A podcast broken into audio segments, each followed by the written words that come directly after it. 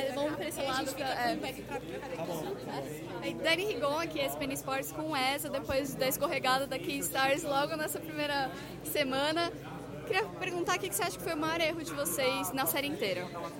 Uh, nossa maior erro acho que foi não se preparar para o draft deles e preparar como time.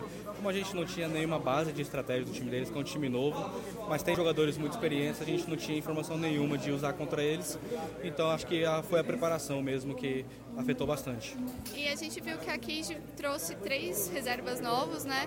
É, é um uma como é que se diz? É uma preparação aí para um, umas mudanças durante a season, como a gente já viu essa semana, já aconteceram umas quatro vezes. Uh, a gente contratou esses reservas para não ser reservas. Acho que eles têm nomes tipo, eles têm potencial e a gente pretende usar eles como estratégia. Então a gente está tentando ensinar eles o máximo possível para a gente conseguir, é, como posso dizer, utilizar como a Red utiliza. Eles têm uma duas bot lanes, eles usam, usam frequentemente a, umas novas estratégias. Então é o que a gente pretende fazer também.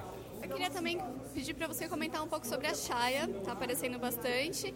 Você acha que ela é bem, ela é bem é, focada no competitivo, ela é boa? Se ela é boa, por quê? E é, se ela precisa ser jogada com o Rakan?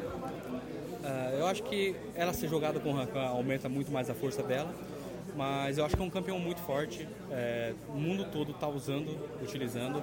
Então, sempre pegando na primeira ou na segunda rotação, sempre tem bastante prioridade. Eu acho que os times do Brasil aqui estão tendo um pouco de dificuldade, a não ser a Red. Acho que o Saci é o único que está jogando bem com ela. Então, acho que depois que todo mundo começar a se adaptar, ela vai ser uma campeã bem, bem disputada. Muito obrigada. Tchau, tchau.